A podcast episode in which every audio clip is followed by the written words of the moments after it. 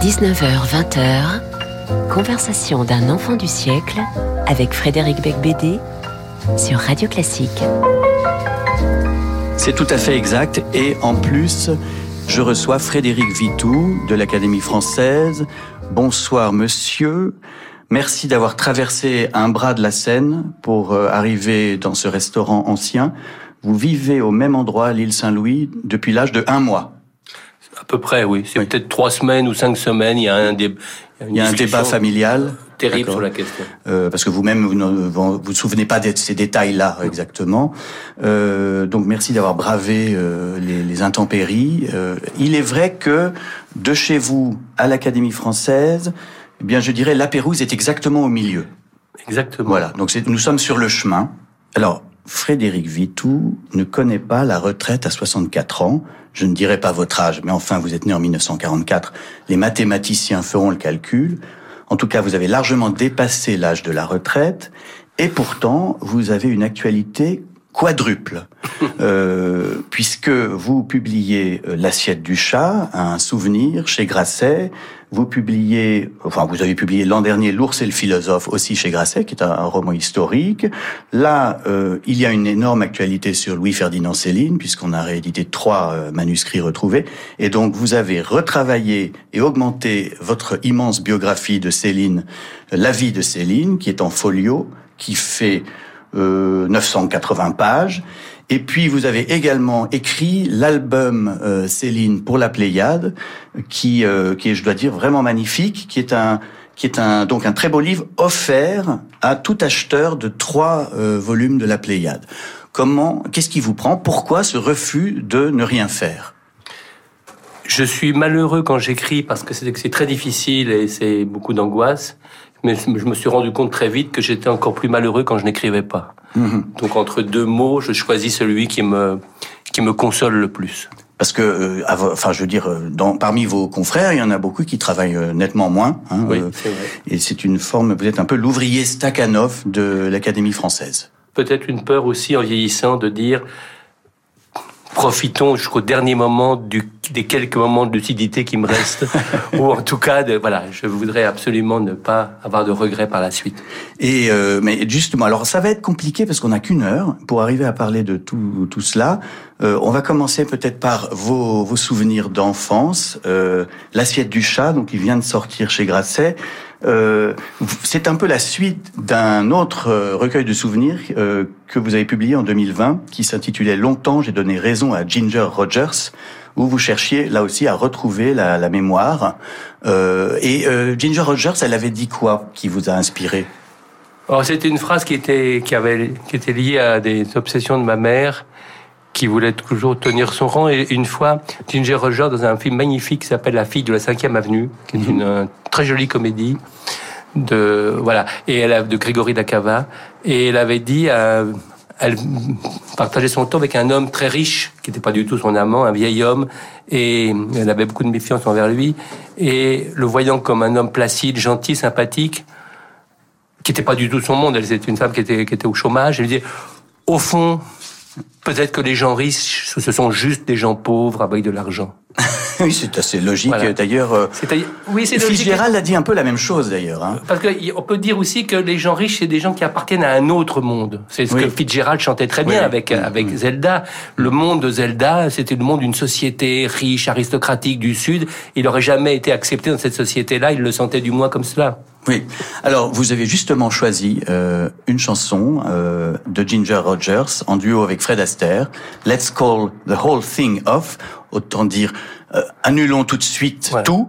Et mais il n'en est pas question. Vous restez ici avec nous pendant l'heure entière. Hein, je vous le confirme. C'est entendu. You like this and the other, while I go for this and that. Goodness knows what the end will be. Oh, I don't know where I'm at. It's plain to see we two will never make one. Something must be done. Say either, and I say either. You say neither, I say neither. Either, either, neither, neither. Let's call the whole thing off. You like potato, and I like potato. You like tomato, and I like tomato. Potato, potato, tomato, tomato. Oh, let's call the whole thing off. But oh, if we call the whole thing off, then we must part. And oh, if we apart, then that might break my heart. So if you like pajamas and I like pajamas, I'll wear pajamas and give up pajamas. For we know we need each other, so we better call the calling off. off. Oh, let's call the whole thing off.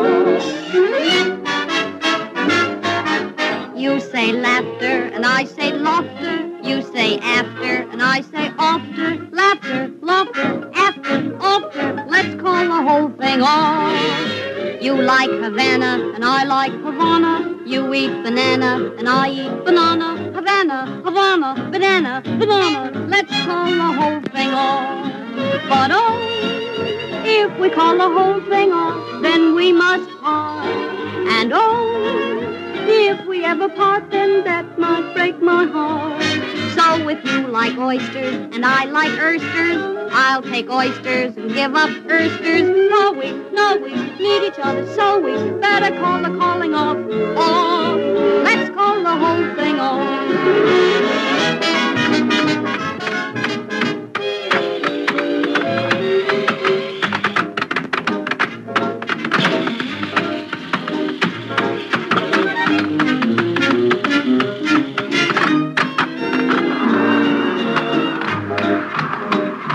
Alors c'est euh, dans Shall We Dance en 1937, une chanson composée par euh, George Gershwin euh, et sa femme Ira, Ira, Ira, Ira Gershwin. Euh, Fred Astaire et Ginger Rogers font des euh, des claquettes en patin à roulettes, ce qui est probablement l'activité la plus difficile au monde. Et ils le font en souriant, avec une légèreté et une grâce absolument surhumaine. Et je me suis dit que c'est peut-être pour ça que vous les avez choisis. Exactement. Je suis, c'est fait partie de ces artistes. Il y en a d'autres dans le domaine de la peinture, de la musique. Euh, je me sens comble du bonheur quand je les vois. Et pourquoi Et vous venez de prononcer le mot, la légèreté. Il y a une sorte de grâce, d'élégance, de légèreté. On est délivré de la pesanteur. Et c'est une sorte de bonheur fou qui vous anime. Je les ai découverts très jeunes quand je me- quand j'allais voir cinq films par jour pendant des années. Et ce bonheur-là ne m'a jamais quitté. Mais c'est un travail aussi pour arriver à cette légèreté, un travail épouvantable, parce que je vous imaginez sur des patins à roulettes, en chantant, il faut sourire, il faut avoir l'air de ne faire aucun effort et être en, en parfaite euh, adéquation avec l'autre danseur. Enfin, Bah, c'est Fred Astaire ou Frédéric Austerlitz, hein, c'était Oui. le triomphe d'Austerlitz ou de Fred Astaire. C'était un bosseur qui il martyrisait euh, Ginger Rogers pour cette perfection-là. Oui. Alors justement, euh, dans ce livre, longtemps, euh, j'ai donné raison à Ginger Rogers. Il y a une phrase de vous euh, que qui, qui me semble résumer euh, votre œuvre. Le bonheur en littérature ne consiste pas à gagner du temps pour aller à l'essentiel, mais à perdre du temps pour parvenir à l'inessentiel. Est-ce que vous pensez que la légèreté ou la frivolité est une affaire sérieuse? Je pense qu'il n'y a rien de plus sérieux que la légèreté. Je crois que c'était euh, qui c'est qui disait, euh, je me souviens plus. Il faut cacher la profondeur ou ça à la surface. Oui, oui. hein. Euh, je pense que le bonheur de la littérature, c'est de ne pas aller là où on s'attend à aller, mais à avoir à chaque page la senti- le sentiment quand on lit un livre que tout peut arriver, tout peut déraper, tout peut arriver, et, et c'est quelque chose que, qui me que me tente beaucoup, qui me fascine beaucoup, arriver à cette euh, ce travail pour arriver à une forme de nonchalance qui peut séduire le lecteur et on le prend par la main et on lui dit vous allez voir on va vous, je vais vous emmener je ne le sais pas encore et vous non plus c'est c'est ça qui est formidable Mais alors, c'est euh, paradoxal quand même, parce que vous êtes un des plus éminents spécialistes de Louis-Ferdinand Céline, et Céline euh, détestait la légèreté. Enfin, c'est pas c'est pas un auteur qu'on peut qualifier de léger. On, on en parlera en deuxième partie d'émission. Euh, je sens que vous n'êtes pas d'accord, mais vous devez vous retenir parce que vous continuez de parler d'abord de vos livres à vous. Mais c'est vrai que bon, voilà, je pense ça. Euh, L'assiette du chat, donc 2023, vient de sortir. C'est une reconstitution euh, de souvenirs d'enfants euh, à partir de réminiscences. Et le point de départ est très léger. C'est euh, une dispute entre vous et vos frères et sœurs à propos d'une assiette qui était, enfin, on vous servait à table dans une assiette qui appartenait à un chat. Oui, c'est un souvenir d'enfance totalement inessentiel. Il y avait une assiette qui avait, disait-on, appartenu au chat de mon grand-père dans les années de la Première Guerre mondiale.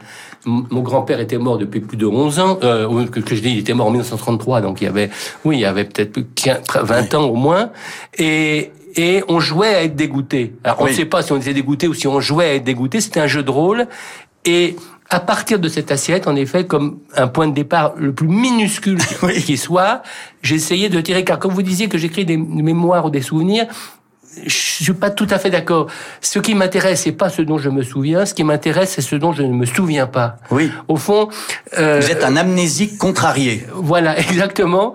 Et, et donc, ce qui m'intéresse, c'est d'arracher de l'oubli des choses. Oui, bien sûr. Et Voilà. c'est- comme Proust, hein, euh, Oui. le, le principe du surgissement Voilà. d'un souvenir involontaire. Et là, en l'occurrence, cette assiette, elle fait revenir à votre mémoire euh, une deuxième mère, euh, Clarisse, euh, qui, Oui. euh, enfin, qui était pour votre père, en tout cas, euh, une sorte de deuxième mère, puisqu'elle était euh, folle amoureuse de euh, De sa mère à lui. Exactement. C'est un des plus beaux personnages que j'ai jamais connu de ma vie. Cette femme euh, qui était tombée amoureuse folle de ma grand-mère, qui était professeure, qui était une femme intelligente, brillante, d'ailleurs qui inspirait des passions à toutes ses élèves. Elle travaillait à un collège, s'appelle Sophie Germain, collège de jeunes filles. Et, euh, Et elle-même avait été l'élève de votre grand-mère. elle avait été l'élève de ma grand-mère, elle a donc voulu tout faire comme elle, elle a fait les mêmes études qu'elle pour se faire muter dans le même collège qu'elle. Ah, c'est fou. Euh, quand ma grand-mère s'est mariée, ça a été un choc terrible. Je ne sais même pas si c'était une, c'était une légion amoureuse, évidemment, elle, elle me l'a dit. Mais est-ce que c'était une amoureuse au sens saphique et sexuel? Je n'en sais rien. C'est peut-être platonique. Je, je crois que c'est platonique, je le pense. Mais ça, ça ne change rien. Quand ma grand-mère s'est mariée, ça a été un choc. Mais elle a considéré que le fils de ce quelque unique qu'a eu ma grand-mère, c'était comme si c'était le sien. Elle l'a élevé comme si c'était le sien, avec un amour fou. Et bien après la mort de mes grands-parents, en 1933, elle a voué sa, sa vie à, à ma famille. Et, euh, et, et cette donc Clarisse Doisier, vous Voilà. aviez déjà consacré un livre à- qui Ouais. s'appelait Clarisse en 2008. Ouais. Euh, et alors donc l'assiette du chat, elle encore euh, vous fait euh, également euh, revenir un autre souvenir. C'est une possible demi-sœur euh, prénommée Odette, qui en réalité était la fille de la bonne, de la ouais, domestique. c'est ça, de mes grands-parents. euh, et qui donc peut-être était la demi la demi-sœur de votre père, mais c'est pas sûr. Non, c'est pas sûr. Moi, j'ai très bien connu cette femme, Odette. Ce qui me frappait et ce qui a expliqué beaucoup de choses pour l'éducation de mon père et partant pour la mienne, c'est le fait que le couple formé par mes grands-parents, qui était un couple tardif, mon grand-père avait, avait, avait 40, plus de 45 ans quand il, quand il s'est marié parce qu'il avait fini des études de médecine très tardivement. Il avait accumulé de l'argent pour pouvoir s'offrir des études de médecine à l'âge de 40 ans. À 45 ans, il devient médecin, il épouse une femme qui en a plus de 30, ils ont un fils unique, et très vite, il y a eu une séparation de facto dans le couple. Et je me suis demandé, mais qu'est-ce qui avait causé cette séparation Est-ce que c'est le Clarisse qui était toujours là Mais je pense pas. Et d'un seul coup, a surgi et tout ça venait de qui avait vu le chat dans la- avec l'assiette. Donc, quels étaient les personnages qui avaient Oui, oui. connu le chat Et donc, j'ai reconvoqué comme ça cette, cette femme qui s'appelait Odette, qui avait été élevée par mes grands-parents, qui était là, en effet, qui était la fille naturelle d'une domestique de mes grands-parents. Je dis, mais pourquoi mes grands-parents se sont à ce point dévoués? C'était très gentil de ne pas, de- mais, mais à ce point-là, de leur avoir payé des études, tout ça. Et on disait la sœur de lait de mon père, parce que probablement la domestique avait dû allaiter mon père en même temps qu'elle avait, qu'il qu'elle avait accouché de cette petite fille.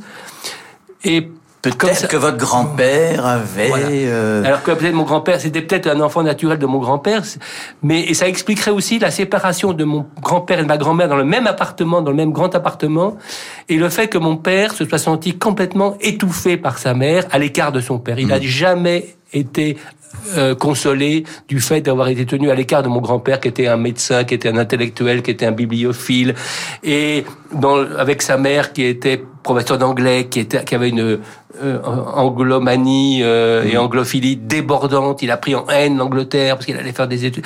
Et donc il a aimé l'Allemagne quand il a été en 28 en Allemagne. Il a, c'était le coup de foudre pour l'Allemagne. Et beaucoup de choses. beaucoup et de comme choses il a pris le contre partir de un simple détail de Voilà. peut-être de Voilà. mystère familial ou de liaison ancillaire comme on disait Oui, euh, autrefois. exactement. Exactement. Euh, mais ce qui est, je veux dire, bon, les gens qui nous écoutent, bon, ils se disent, ah, il nous parle de sa grand-mère, de son grand-père et tout ça.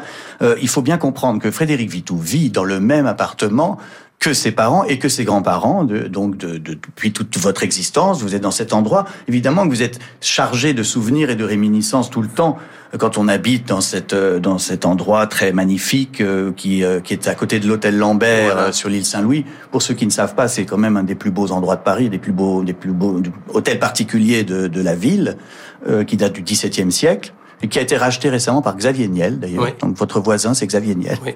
Euh, et donc, ce qui- ce qu'il faut bien comprendre, c'est que dans ces familles bourgeoises, euh, je ne m'exclus pas de ce que je dénonce là, il y avait euh, des vies parallèles.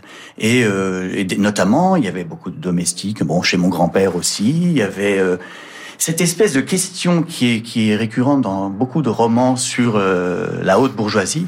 Euh, ce sont ces personnes, ces, ces- comment dire, cette deuxième famille. Oui. Ce, ce livre-là, L'assiette du chat, n'est pas du tout futile parce que c'est un livre sur les familles parallèles euh, qui existent, au fond, que tout le monde, euh, tout le monde tente d'oublier. Mais il y a des liaisons, il y a des amours, il y a des, des gens qui vous éduquent. Euh, et c'est le cas de Clarisse pour votre père et de Odette aussi pour vous. Non, vous avez raison. À une petite nuance près, c'est que mes parents, mes grands-parents n'étaient pas du tout d'une grande famille bourgeoise. Mon, mon grand-père avait fait, encore une fois, il avait été très pauvre. Euh, ma grand-mère était professeure. Mon grand-père a vu allouer quai d'Anjou dans l'île Saint-Louis. Personne ne voulait habiter là. Mais personne. C'était pas un quartier à la mode. Swann, quand il habite, Oui. euh, on a cité Proust, quand il habite quai d'Orléans, il faut- les, les- tous ses amis disent, mais il faut être fou pour habiter le, comment peut-on habiter euh, le- l'est de Paris? C'était marqué à louer, c'était très beau, en effet. Il y avait 5 mètres de hauteur de plafond, un grand balcon, tout ça, c'était magnifique. Mais personne, et c'était des, des loyers pratiquement donnés. Oui. Et ce qui est drôle, c'est que Gide, quelques mois après que mon grand-père a, a loué cet appartement, où il y avait rien, pas d'électricité, pas de chauffage, rien, c'était glacial face au nord-est. Bon, mais il a été sensible à la beauté des lieux. Et, et, et Gide raconte dans son journal je me promène quai d'Anjou, je vois le 3 quai d'Anjou, ah l'endroit que j'aimerais le mieux habiter. C'est drôle. À quelques mois près, il aurait pu le louer. Oui, c'est vrai que moi je me figure parce que euh, Il n'y avait pas de euh, domestique mes les. Rothschild habitaient à l'hôtel Lambert, donc je me figure que c'est quelque chose qui, est, qui, est qui a toujours été très luxueux, mais c'était pas le cas au début non, du siècle. Ah non, ouais, au du début XXe siècle. c'était- oui. enfin, surtout cette partie-là était complètement déshéritée. Oui, oui. Donc vous êtes un bobo en réalité. Alors le point commun entre donc ces deux livres, euh, Ginger Rogers et, et l'assiette du chat, c'est cette construction par domino. Euh, un détail en inspire un autre, qui en inspire un autre, euh, comme dans euh, ce dicton marabout, bout de ficelle, celle de cheval. Et ça, c'est quelque chose que vous faites, euh, que vous avez fait euh, plusieurs fois. Oui, parce que, encore une fois, il me semble que quand on évoque les, les souvenirs de son enfance ou ce qui vous a marqué, si on raconte une histoire euh, chronologique, on reconstruit et on ment. Mhm. En revanche, on a souvent des grumeaux d'apparitions, de visions, à partir desquels on peut reconstruire quelque chose avec beaucoup de tâtonnements. Et donc, ce qui, ça qui me, ce qui me frappe, c'est la fragmentation des souvenirs. Oui. On peut pas raconter une histoire de, depuis l'enfance jusqu'à l'âge adulte, comme ça, les manière linéaire, c'est c'est une reconstruction. Ça peut être sublime. Hein, après tout, les morts de retombe de, Cha- de Chateaubriand, c'est la plus haute littérature. Mort à crédit de Céline, c'est exceptionnel. Mais ce sont des romans, ce sont des constructions littéraires. Si on, ne, si on veut essayer à ce que la littérature cherche à vous euh, rappeler à la conscience, et c'est un mouvement qui me vraiment m'obsède. Il faut accepter la fragmentation, l'incertain, l'indécision, et à partir de cela, essayer de retrouver quelques lueurs. C'est une démarche. Si C'est une voulez- quête, une quête d'émotion. en Ouais. fait. Mais au fond, si vous voulez, voilà, la différence entre un écrivain et un essayiste, mettons, c'est que les, on est un historien, qui vous voulez, c'est que l'essayiste ou l'historien, il écrit sur ce qu'il sait. Il raconte ce qu'il sait, son savoir, ses connaissances, très bien. Euh, un écrivain, il écrit sur ce qu'il ne sait pas et ce qu'il va comprendre et savoir dans le geste même. Oui, comme un chercheur d'or qui, Voilà. qui, qui passe. Et, écrire, c'est chercher, c'est chercher, c'est retrouver. Franchement, quand j'ai commencé l'assiette du chat, je ne savais pas du tout que j'allais aboutir à la conclusion du livre. Oui. Et, et d'ailleurs, vous parlez de votre père qui a lui aussi essayé d'écrire ses mémoires justement de manière chronologique, un peu trop scolaire, euh, sans, sans partir de, de ses émotions qui affleurent ou de ses souvenirs. Non, parce que mon père était complètement coincé. C'était un pudique, un homme qui ne voulait pas exprimer ses émotions. Hmm. Et partant, euh, il écrivait, comme on dit des gens, il écrivait bien, c'est-à-dire Hmm. qu'il n'écrivait pas.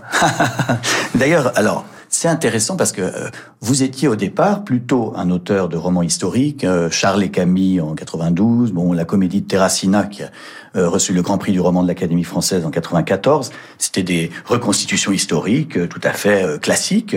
et puis avec le temps, vous devenez de plus en plus intime, de plus en plus autobiographique. Le point de départ était en l'an 2000, L'ami de mon père, un, un de vos plus beaux livres, qui est un livre. Alors c'est romancé, c'est fictionnalisé, mais enfin c'est quand même très très personnel. Le livre sur votre père et euh, un de ses amis. Euh, alors bon, euh, disons-le, Pierre Vitou, votre père, a été emprisonné à la Libération parce qu'il avait été journaliste à Je suis petit partout, Parisien. Non, au Petit Parisien. Il a donné un article dans sa vie, au petit... mais c'est il était il était en effet depuis les années 30 depuis son mariage en tout cas. Il était journaliste au Petit Parisien qui, reste, qui a continué à apparaître sous le contrôle de la censure allemande, évidemment pendant la guerre, et en prenant des positions ouvertement euh, collaborationnistes ou pétainistes. Voilà, et donc il a été euh, emprisonné à la prison de Clairvaux pendant trois années. Mhm. Et c'était euh, le, le, un peu le, le secret de la famille, le traumatisme. C'était pas un secret, c'est simplement c'est que mon père étant très pudique, n'a jamais voulu parler de son passé. Et même devant nous, tout le monde savait qu'il. Moi, hmm. au fond, je l'ai connu mon père quand j'avais trois ans et demi, parce que il a été arrêté quelques semaines après, ma naissance, parce qu'il a voulu me voir là où j'étais né dans le Loiret. Il a été arrêté le lendemain. De... Donc, il a été arrêté à cause de vous. Oui. Oh mon Dieu, quelle culpabilité. Ah bah oui. Et, et, voilà. Mais mon père ne voulait rien dire. Il est, il avait des boutades. Quand j'étais en pension aux frais du gouvernement, ah, disait-il comme ça en boutade.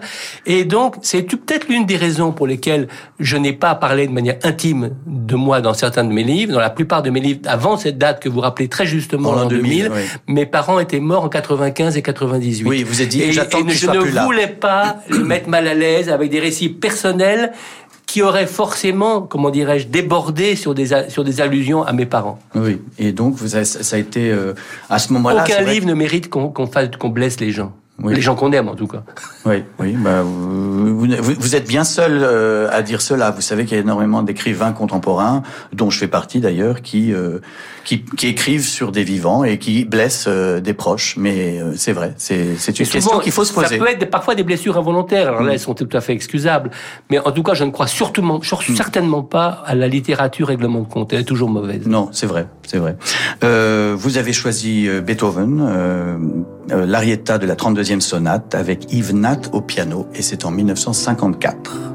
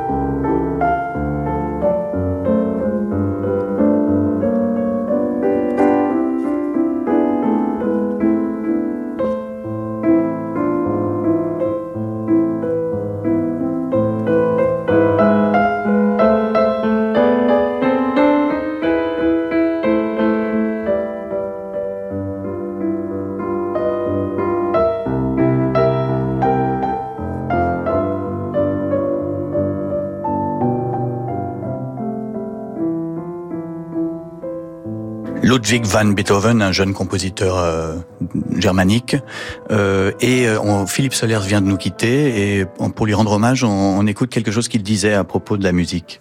La musique, je donne des preuves. C'est Beaux-Arts sans arrêt, c'est Bach, c'est Joseph Haydn, donc j'écoute sans arrêt, voilà. Mon amie Cecilia Bartoli est une merveille. Elle est tout à fait géniale. Donc voilà des preuves. Donc ça fait partie de mes activités nombreuses, mais précisément informées et publiées. Voilà, il faut euh, en musique donner des preuves. je, trouve ça assez beau. Euh, et tout de suite, ben, on passe à, à la publicité et on se retrouve juste après. E-commerçant, Colissimo a interrogé vos clients. C'est quoi une livraison réussie? Ben, c'est moi, Miguel, le voisin. Vous voulez rester pour un petit café ou non, pas le temps? Colissimo innove en proposant la livraison chez un voisin relais. Et c'est ça que vos clients attendent. Colissimo est l'humarque la plus utile par les Français. Plus d'informations sur laposte.fr slash entreprise. Prenez le virage de l'électrique grâce à l'excellence allemande. Avec Opel Corsa, parcourez jusqu'à 359 km en une seule charge et rechargez-la en seulement 30 minutes. Changez pour l'électrique avec la citadine la plus vendue en Allemagne. En ce moment, Opel Corsa électrique est disponible immédiatement. Dès 249 euros par mois, apport ramené à 0 euros, bonus écologique déduit. Ça, c'est Opel. Corsa électrique édition LLD 48 mois, 40 000 km. Premier loyer 7000 euros ramené à 0 euros, aide de l'État déduite. Offre à particulier jusqu'au 31 mai si acceptation crédit par. Détails sur opel.fr. Pensez à covoiturer. Naïve présente Debussy par Jean-Paul Gasparian. Des préludes aux estampes, Jean-Paul Gasparian révèle toutes les nuances du plus impressionniste des compositeurs.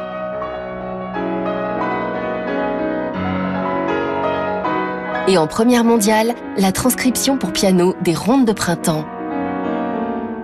Debussy par Jean-Paul Gasparian, à écouter sur Apple Music. 15 ans au service de la jeunesse, de l'audace et de la musique. C'est le secret des musicales de Bagatelle. Un week-end de 4 concerts inédits, 31 musiciens lauréats de la Fondation Banque Populaire, une constellation de guitaristes d'Emmanuel Rosfelder à Thibaut Garcia, des quatuors, des compositeurs, des créations, une carte blanche au clarinettiste Florent Eo et un concert avec Alexandre Kantorov. Les musicales de Bagatelle, les 20 et 21 mai dans l'orangerie du Parc de Bagatelle. Réservation sur les musicales de bagatelle.com. Alors, mon pauvre lave-vaisselle, comme ça, tu nous quittes? Eh ouais, mon frigo sûr. C'est la fin, je suis plus étanche. Je lave plus une assiette. Oh, tu vas connaître les joies du recyclage Ouais, j'ai peur de ouf. Hein. Ça fait mal, ça, tu penses? Oh, Mais non, non, non, non, non Regarde-moi, j'en suis à ma deuxième vie et ça m'a fait ni chaud ni froid Ah ouais, ni chaud ni froid, j'ai compris. ne jetez pas vos appareils hors d'usage. Tout ce qui fonctionne sur secteur, pile ou batterie, se recycle en magasin et déchetterie. Trouvez votre point de collecte sur écosystème.eco. Écosystème. Recycler, c'est protéger. Jusqu'à 20h, conversation d'un enfant du siècle chez La Pérouse avec Frédéric Becbédé sur Radio Classique. Et je suis toujours avec Frédéric Vitou euh, pour euh, une actualité multiple, l'assiette du chat chez Grasset, l'album Céline euh, dans la Pléiade. Euh, si vous achetez trois volumes de la Pléiade, vous avez un, un des plus beaux petits livres sur Louis-Ferdinand Céline jamais publié et gratuitement. Hein. Et puis euh, et puis également la nouvelle version de la vie de Céline, toujours Frédéric Vitou, et c'est en folio, 900 pages, euh, augmenté évidemment compte tenu d'une actualité qui est incroyable, qui est donc ces trois manuscrits qu'on a retrouvés, plus d'ailleurs plus que trois, mais enfin trois viennent d'être publiés euh, dans son appartement de la rue Girardon, donc euh, qui euh, était avait été volé et qui ont été qui ont miraculeusement réapparu en 2021. Voilà. Euh, alors, je sais qu'on est d'accord sur certains de ces textes.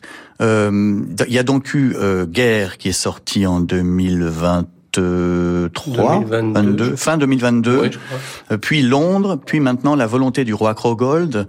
Euh, J'ai donc lu de votre album Céline, vous êtes assez sévère avec euh, ce choix de rééditer les manuscrits non corrigés par l'auteur. Ah non, je suis pas du tout sévère sur le fait de, les recorriger. Simplement, ce qui me gêne un peu, c'est qu'on fasse passer, ou que certains fassent passer des brouillons, des, des, des, des tentatives d'écrire des, des, choses qu'il a volontairement laissé tomber, à laquelle il n'a jamais donné suite, pour des œuvres achevées ou des œuvres inédites. Non. Euh, Guerre, c'était un, une tentative de roman qu'il abandonne complètement. Mais ce qui m'intéresse beaucoup, c'est qu'il faut les publier, évidemment. La Pléiade, c'est formidable pour ça. Les faire passer pour des œuvres inédites me semble pas tout à fait convenable. Voilà. Mais, mais en même temps, c'est intéressant par défaut parce que ces livres-là montrent tout l'état tâtonnement d'un écrivain de génie qui, après le voyage, cherche à trouver une autre petite musique, pour reprendre une métaphore qui était chère à Céline. Et donc, on voit qu'il ne la trouve pas, mais il y a des tâtonnements, il y a des, parfois des passages sublimes, des, des images extraordinaires. Voilà. Et donc, c'est quand même c'est vraiment euh, un événement parce que ça remet en, question toute la manière dont Céline retravaillait et cherchait à arriver à une forme qui le, qui le satisfasse. Mhm. Alors l'album euh, Céline, donc vous avez que vous avez écrit, euh, comme, comme toujours dans les, la collection des albums de la Pléiade, pour ceux qui ne savent pas, c'est d'abord des photos, c'est énormément d'iconographie exceptionnelle. et vous, vous avez fait une sorte de biographie condensée de Céline, qui, franchement, pour ceux qui connaissent pas l'œuvre de Céline, c'est une introduction parfaite faite à l'œuvre et à la vie de Céline, euh, une vie qui est très symbolique du XXe siècle au fond. Je me suis demandé même si, euh, pardon, mais si vous n'aviez pas eu cet intérêt pour Céline très tôt dans votre existence, euh, quand vous étiez étudiant à la Sorbonne, vous avez consacré une thèse à Céline, si c'était pas aussi un moyen de parler de votre père. Vous avez tout à fait raison. Vous avez tout à fait raison. Je pense que l'une des raisons, il y en a eu d'autres, euh, le fait par exemple que je cherchais un sujet neuf pour un doctorat euh, c'est de troisième cycle à l'époque, euh, et que Céline n'avait jamais fait l'objet d'aucun travail universitaire. C'était c'était un sujet à, tabou, à Nanterre, Frédéric, à Oui, bah Nanterre oui. en mai 68, imaginez, ou en mars 68. C'est surprenant même qu'ils aient accepté. J'ai trouvé un professeur qui n'avait jamais lu Céline qui m'a dit bah je veux bien mais je pourrais pas vous aider. C'était voilà. Mais en effet, probablement euh, ce que vous venez de dire est, est- est tout à fait est tout à fait Mais exact. puisque vous vouliez pas parler, blesser vos parents, donc du coup vous vous êtes dit je vais. Voilà, je vais, mais je voulais aussi comprendre mieux ce paysage littéraire et politique et toute la, la montée de l'antisémitisme dans la France de, de- l'immédiate avant Deuxième Guerre mondiale. Tout ça m'intéressait, mais aussi le fait que quand j'ai lu à 17 ans et demi Voyage au bout de la nuit, c'est l'un des rares livres, mais très rares livres, dont je peux dire que je n'ai pas été le même après la lecture qu'avant. On a Oui. des, des livres qui vous enchantent, mais des livres dont on dit il y a un avant et un après dans votre vie, dans vrai, votre oui. émotion, Mais dans même votre pour la littérature euh, française. Oui, j'ai l'impression d'avoir vu le monde différemment après avoir, avoir lu Voyage au bout de la nuit. Et ça, c'est décisif. Et alors comment avez-vous travaillé Euh, Est-ce que vous travaillez à partir des photos ou indépendamment? Non, pas du tout. Vous, avez tout à fait raison de dire que autrefois les albums Pléiade, c'était, ils appelaient ça des iconographies commentées. Aujourd'hui, depuis quelques années, ils ont un peu changé l'optique, c'est-à-dire bien sûr un travail de recherche formidable sur les photos, mais aussi ils souhaitent je- qu'ils réussissent ou non, j'en sais rien, c'est pas à moi de le dire, euh, un vrai texte d'un, connaisseur et si possible d'un écrivain qui, qui écrive un vrai texte. Donc moi j'ai commencé à écrire le texte, je connais, je connais à peu près l'iconographie célinienne, mais il y a des photos qui sont qu'on n'a jamais vues, qui sont dans cet album et qui sont exceptionnelles. Donc j'ai essayé, enfin ce qui était impossible à faire, c'est qu'en en, en l'espace de, on dirait dans, les- dans le jargon de 150 000 signes, c'est-à-dire en gros d'une centaine de pages dactylographiées, il fallait à la fois raconter, avoir un fil chronologique de toute la vie, avoir un ton, si possible, écrit à peu près correctement, avec un pas, pas platement comme un universitaire besogneux, euh, et aussi euh, un regard critique sur l'œuvre. Et ne- évidemment, évidemment, et pour les raisons que- qui s'imposent d'ailleurs, ne rien oublier de ce qui est au passif de Céline. Je pense à ses, à ses écrits antisémites d'avant-guerre et son comportement sous l'occupation. Donc c'était quasiment impossible. J'ai essayé de tout faire tenir euh, là-dedans, et euh, c'est un voilà, c'est un travail qui m'a intéressé, mais qui m'a pris beaucoup de temps parce que, comme vous savez, c'est il est c'est toujours plus long de faire court. Non, mais c'est vrai que c'est très, c'est très efficace et- il y a effectivement un ton. Alors, euh, question, la question taboue, mais c'est une question que tout le monde euh, se pose. Faut-il euh, maintenant qu'on a réédité les manuscrits retrouvés, est-ce qu'il faut publier les pamphlets Bagatelle pour un massacre, par exemple, euh, que Gide adorait. En vous lisant, on, on s'aperçoit que Gide aimait Bagatelle en 1937, Oui. euh, alors qu'il était le patron de la NRF. Oui, c'est-à-dire qu'il a été frappé, frappé par, par, par, euh, par Bagatelle et il a dit on ne peut pas prendre cela au sérieux. Et il a cru Oui, que c'était une grande blague et pour lui c'était comme Don Quichotte, c'était un personnage qui attaquait des moulins à vent. Les moulins à vent c'était les juifs. Évidemment il ne soupçonnait pas qu'il y avait quand même un autre Don Quichotte inquiétant qui était à la tête de l'Allemagne nazie. Euh, donc euh, c'est vrai qu'il y a eu une incrédulité au départ vis-à-vis des pamphlets. Quant à, euh, quant à la question de savoir s'il faut les, les je n'en sais rien. Louis, enfin Céline, a toujours dit c'était des livres de circonstances que j'ai écrits à une époque donnée pour un but donné. Le but donné, c'était le pacifisme, empêcher la guerre contre Hitler. Donc, dans son raisonnement absurde, euh, dénoncer les Juifs qui vont vous pousser à la guerre contre Hitler parce que eux, ils ont intérêt à le faire parce que Hitler est leur ennemi. Euh, le raisonnement est tout à fait absurde, mais enfin, c'était en gros cela. Donc, il a dit ces écrits ont fait assez de mal. C'est des écrits de circonstances. Je ne souhaite pas qu'on les re- republie. Lucette Détouche, la veuve de Céline, Oui. qui est morte il y a quelques années, Et que vous avez à très bien 107 connue. ans, très très bien connu, euh, a toujours été fidèle au souhait.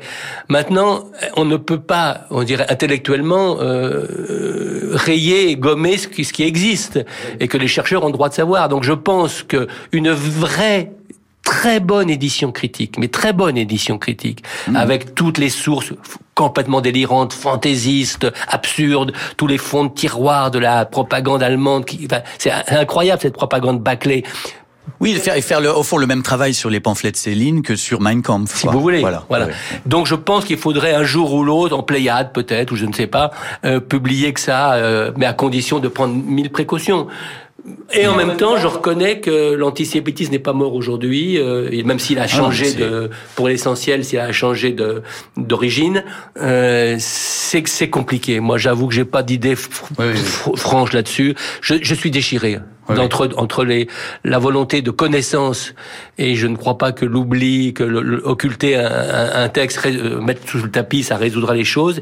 Et je me rends compte aussi du danger qu'il y a à les republier. Et vous, vous, vous nous apprenez notamment euh, un fait qui est inédit dans euh, votre album Céline, c'est que Céline a écrit à euh, la Gerbe pour euh, se plaindre qu'on dise du bien de Henri Bergson à sa mort.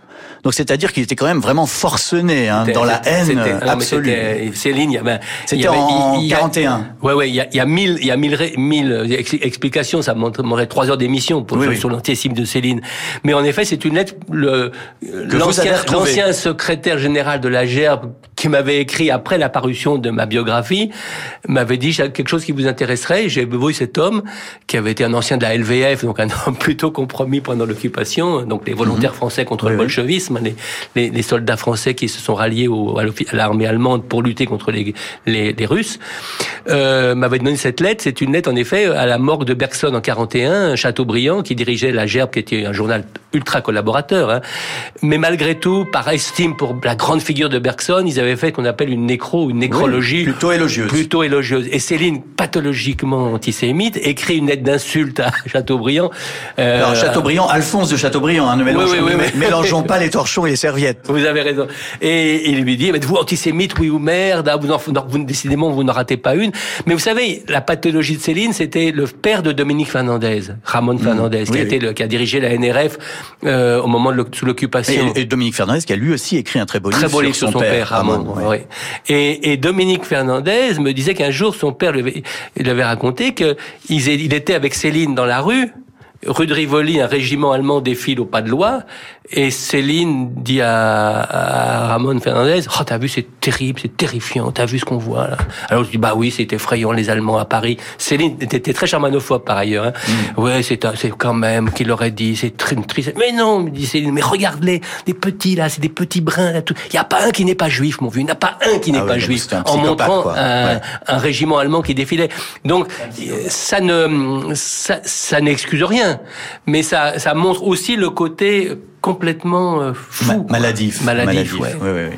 Euh, Aujourd'hui, Céline serait sans doute euh, bah, cancelée, effacée. Est-ce que vous pensez qu'il y a d'ailleurs une possibilité qu'un jour on cesse euh, d'imprimer le voyage ou le mort à crédit ou de, de- vous voyez, vu vu le, le retour de la de la, enfin ce qu'on appelle la cancel culture Ouais, la culture de l'effacement. L'idée qu'on peut être une ordure et avoir du génie, est-ce que cette idée-là, elle, elle va tenir? J'ose l'espérer. Hmm. J'ose l'espérer parce qu'on a vu aussi euh, Voltaire en prend plein la figure parce qu'il avait Ouais. passé de l'argent dans de la traite des, des- des Négrières, dans le triangle, dans la commerce triangulaire. Si vous voulez, Céline, le problème c'est que Céline est arrivée à un stade d'importance littéraire aujourd'hui, il est considéré c'est pas le- la littérature, c'est pas le tertiaire, premier, deuxième, troisième, Oui. mais enfin comme l'un des deux ou trois ou plus grands écrivains ouais. français du XXe siècle. Céline est l'écrivain français, non pas en quantité de livres, mais en nombre de traductions le plus traduit dans le monde. Il n'y a pas un pays qui ait fait l'économie de Céline. Il est même traduit en hébreu d'ailleurs. Mmh, hein. Euh, les, les- les- les, les Israéliens ont considéré qu'on ne pouvait pas faire l'économie de connaître Céline. Donc je crois qu'on est arrivé à un stade où ça va être très dur de l'interdire. Euh, reste que les bien-pensants... Euh, moi, vous savez, quand j'ai commencé à faire mon premier livre sur Céline, qui était en fait ma thèse de doctorat un peu dé, comment débarbouillée de son jargon universitaire, dans l'humanité, j'ai eu des articles terribles. Euh, mon livre et tous ceux qui le soutiennent font la liaison avec les discours fascistes d'avant-guerre. Et des années plus tard, quand le, ce livre, la biographie de Céline, a eu le, le Goncourt de la biographie, je rencontre les, les, les- les membres de l'Académie Goncourt qui m'invitent à déjeuner. Et il y avait André Steele, ancien patron de l'humanité, euh, stalinien pur et dur toute sa vie.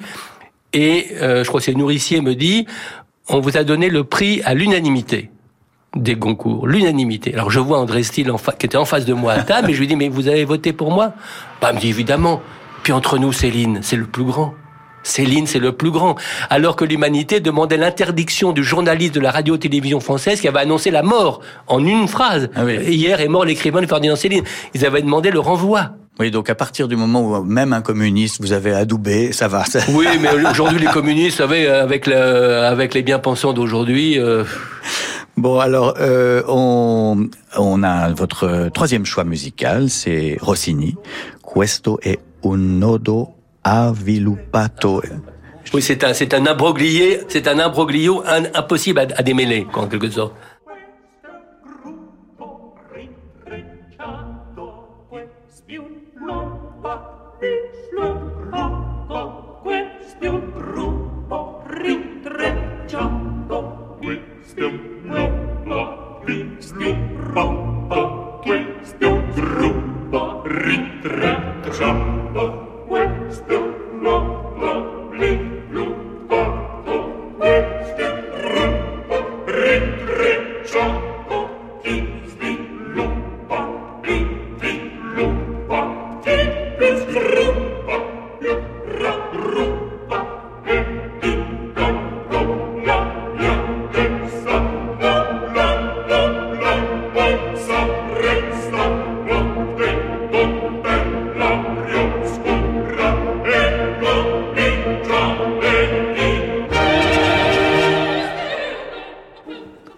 Suis toujours en compagnie de Frédéric Vitou de l'Académie française qui vient de publier L'assiette du chat chez Grasset, des souvenirs d'enfance, mais aussi l'album Céline dans la Pléiade, La vie de Céline augmentée dans une nouvelle édition en folio.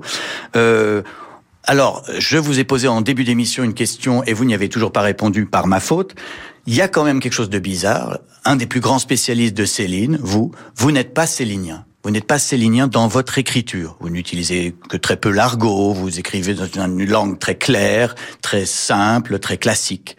Alors, pourquoi ce paradoxe? Je suis pas sûr que ce soit un paradoxe. Je crois que les très très grands écrivains, ce sont pas ceux qui ouvrent des portes, je crois que ce sont ceux qui les ferment. C'est-à-dire qu'ils vont jusqu'au bout d'une démarche. Après Joyce, le monologue de, de Ulysse, et a fortiori on peut plus rien faire. Bon, je crois qu'après Proust, une certaine forme de de- de- d'étude de, complexité euh, millimétrique sur les sur les sentiments, on peut plus le faire. Après Céline, il pousse à sa limite une forme de de, de, de petites musiques euh, éclatées, des shrapnels de mots qui éclatent comme ça partout, et une, une violence en même temps, euh, et, euh, et une sorte de, de pulvérisation de la langue. On peut pas, c'est fini. Les, les, les, les soi- ceux dont on dit qu'ils sont des céliniens aujourd'hui, ils, sont, ils peuvent être des beaux écrivains, mais c'est malgré, malgré ce qui pourrait paraître comme un pastiche mauvais à ce Oui, moment-là oui, de oui. Céline. Donc ça, c'est la première chose. La deuxième chose, c'est que ce qui me touche beaucoup chez Céline, bien sûr, c'est un homme qui a une grosse voix. Mais c'est un- c'est quelqu'un aussi qui est l'écrivain du murmure et du silence. Euh, les points de suspension, c'est la dentelle des, c'est les, jours dentelle dans de la sa dentelle de grand-mère. sa, de sa, de sa mère et de sa grand-mère. Je crois qu'il, ce qui me frappe chez Céline, c'est cette obsession qu'il a de la légèreté. Au fond, ce qu'il aime, c'est la danse, c'est-à-dire ce qui échappe à la pesanteur. Ce qu'il aime, c'est les animaux, c'est les chats, la grâce.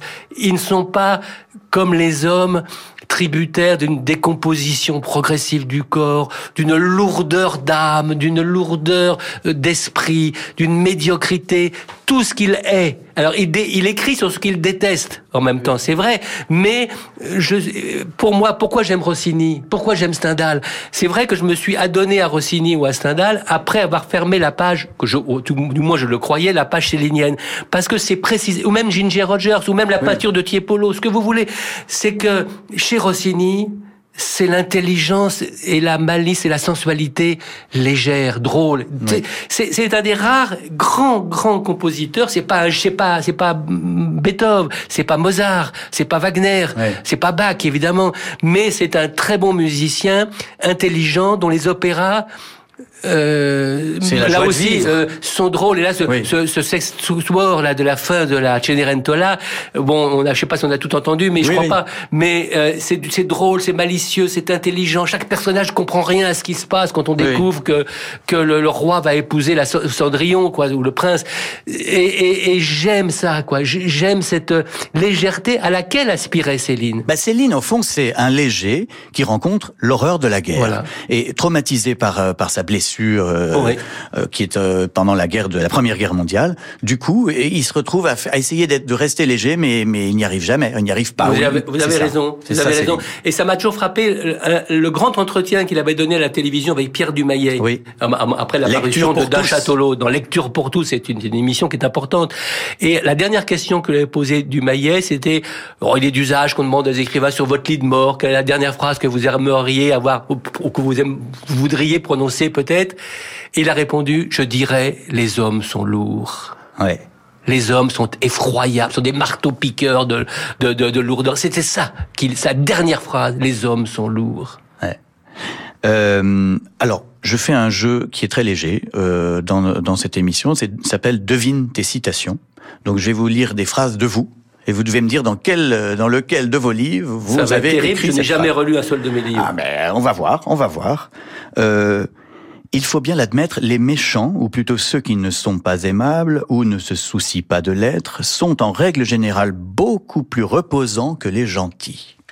Ça va être le philosophe peut-être Exactement, vous voyez, vous êtes très bon. Ouais, il est récent, ce livre, voilà. 2022. Vous pensez vraiment, c'est c'est ça, c'est lié avec ce- avec Céline, que les méchants ne font de mal à personne? Non, enfin, quand je dis les méchants, c'est- je, je, je- pousse un peu. Je veux dire que les gens qui vous veulent du bien sont terrifiants. Oui. C'est ça que je veux dire. C'est que les gens qui vous veulent du bien sont encombrants. Sont en- D'abord, que- quand ils vous veulent du bien, ils vous, ils veulent votent sont le bien qu'ils jugent bon pour eux et vous et que les alors que les égoïstes les ronchons les ours les gens qui sont pas méchants mais égoïstes Oui. ils vous ils vous cassent pas les pieds quoi Oui, voilà. bon voilà alors que Oui, quand on, dites, quand, ils quand se on voit replient dans quand leur on- caverne. voilà ils se, voilà ils se replient dans leur caverne donc ils sont ils sont inoffensifs alors que le, le, le gentil quand vous le voyez sur un trottoir changez de trottoir quoi je veux dire c'est c'est terrifiant Oui, oui. Euh, alors, quand je continue mon petit jeu, ne- devinez où vous avez écrit ça. Cette voiture invisible qui s'approchait, qui fonçait, coupait au plus court les sinuosités modestes de la route du bas, elle fut le signe même de l'aventure en ce début d'après-midi. oui la route du bas ça va être euh, la Nartelle donc euh, alors quel, quel livre que je Ah, où est-ce, dans quel livre y a-t-il une voiture qui vient vous voir dans votre maison? Ah bah oui c'est l'ami de mon père L'ami de mon père en C'était, 2000. c'était justement ce- cet homme inspiré d'un personnage appelé- qui s'appelle Lamazière. Christian de Lamazière. Christian de Lamazière. Et qui, alors, il était très vexé parce que moi, je, je l'avais perdu de vue complètement. Je l'ai retrouvé après le livre. Et j'avais dit qu'il avait une triomphe. Il m'a dit non, j'avais une Maserati. Ah oui, voilà. il faut- vous voyez qu'on fait de la peine à ses proches. On fait-. Faites très attention. Euh, et vous aviez euh, modifié les, les noms. Euh, Pourquoi? Pourquoi changer les noms? Pourquoi Dans un- changer les noms Dans un Pour- roman autobiographique, je veux Oui, dire. pour une raison très simple. C'est comme je vous l'ai dit tout à l'heure, mon père ne me parlait jamais de son passé. Une année, une année j'étais avec un ami photographe qui s'appelait Gérard Rondeau, un très grand photographe. On a été euh, ensemble. C'est pas le frère de Daniel Rondeau, Le frère de Oui, Daniel oui, Rondeau, oui. qui, mais qui était mon ami très proche, euh, Gérard. Et on a été ensemble visiter la présidente Clairvaux. Et j'ai vu les lieux que je n'avais jamais vus de ma vie. Et quand j'ai écrit ce livre, j'avais le regret de ne rien savoir sur mon père. rien savoir. J'avais lu un livre de la Mazière où il évoquait, qui s'appelle Le Rêveur casqué, où il évoquait mon père de manière très gentille. C'est tout, ce que je savais. Et au étaient fond, en, en tôle ensemble, disons-le, voilà, hein, à la exactement. Et au fond, par consolation, l'écriture est aussi une consolation. J'ai inventé un homme qui me parlerait de mon père quand j'étais enfant. Ça s'est jamais passé, ça. J'ai au fond, c'est un fantasme ce livre. Euh, Tout, tout est vrai et en même temps, le nœud dramatique est faux parce que je n'ai jamais. J'avais aperçu Christian Lamazière de manière très lointaine euh, dans mon enfance. Oui, alors que dans le livre, le narrateur, Alors, le euh, narrateur- part dans une virée nocturne. Oui, euh, et puis il lui pose des questions. Et, so- et, et- et la Mazière lui parle de son père. Au fond, j'ai rêvé un personnage qui m'aurait parlé de mon père avant ma naissance, ce qu'il n'avait jamais fait. Et donc il y avait un silence qui n'était pas un silence oppressant, qui n'était pas du tout un silence, euh, un passé scandaleux. euh, non, Ah, mais euh, un passé quand même non, non, sombre. mais je ne l'ai pas vécu comme ça. Oui, oui, oui, J'ai- Quand j'étais enfant, mon père avait été en prison pour des raisons qui étaient injustes. Voilà. Bon, après, j'ai j'ai compris. Oui, mais, oui, oui. mais je parle de, de, de Oui, oui. l'attitude de l'enfant. Et au fond, j'aurais voulu en savoir plus. Et mon père n'en parlait pas. Donc c'est un livre où j'ai voulu, j'ai rêvé ce que j'aurais voulu vivre quand j'étais enfant. Quelqu'un qui me parle de mon père et de mon père avant ma naissance. Euh, une autre phrase, mais qui est liée. La meilleure façon de comprendre le passé, n'est-ce pas encore de le réinventer? Voilà, eh ben c'est dans un de ces livres-là, peut-être dans celui-là où je sais dans plus. Clarisse. Dans Clarisse, 2008. voilà. Là aussi, c'est pareil. À un moment donné, j'ai voulu comprendre des choses et je pense que maintenant, ça, maintenant c'est fini. J'ai écrit trois livres comme ça où les, les moments que je ne connaissais pas, au lieu d'admettre le, comment dirais-je, la nuée d'incertitude, les flocons d'incertitude qui régnaient autour de ces souvenirs, je me suis amusé à les réinventer, mais les réinventer ob- objet- euh, ouvertement. Reconstituer, Euh, reconstituer pour comprendre. Oui. C'était une démarche qui m'a occupé pendant une quinzaine d'années, ça. Et là, vous dites, euh, à la fin de l'assiette du chat, le passé est un trou noir à la formidable puissance d'attraction. Voilà, c'est comme si vous aviez été aspiré et euh, obligé d'écrire pour euh, essayer de, de reconstituer ce puzzle, quoi, ce, de, de, de, de percer le mystère de euh, le mystère du silence de votre père. Oui, exactement. C'est l'autre jour, mon ami André Makin, que j'aime beaucoup, qui est un très bon écrivain, Oui. m'a dit au fond, toi, tu n'es pas l'écrivain de la mémoire, tu es l'écrivain de l'oubli. Oui, oui. Et je pense qu'il avait raison. c'est- je pense que c'est peut-être aussi le problème de Proust. Hein. Oui. Il essayait de re- recouvrer la mémoire. Euh, alors, dernier choix musical de Frédéric Vitou, Franz Schubert, Im Abendrot. Un lead?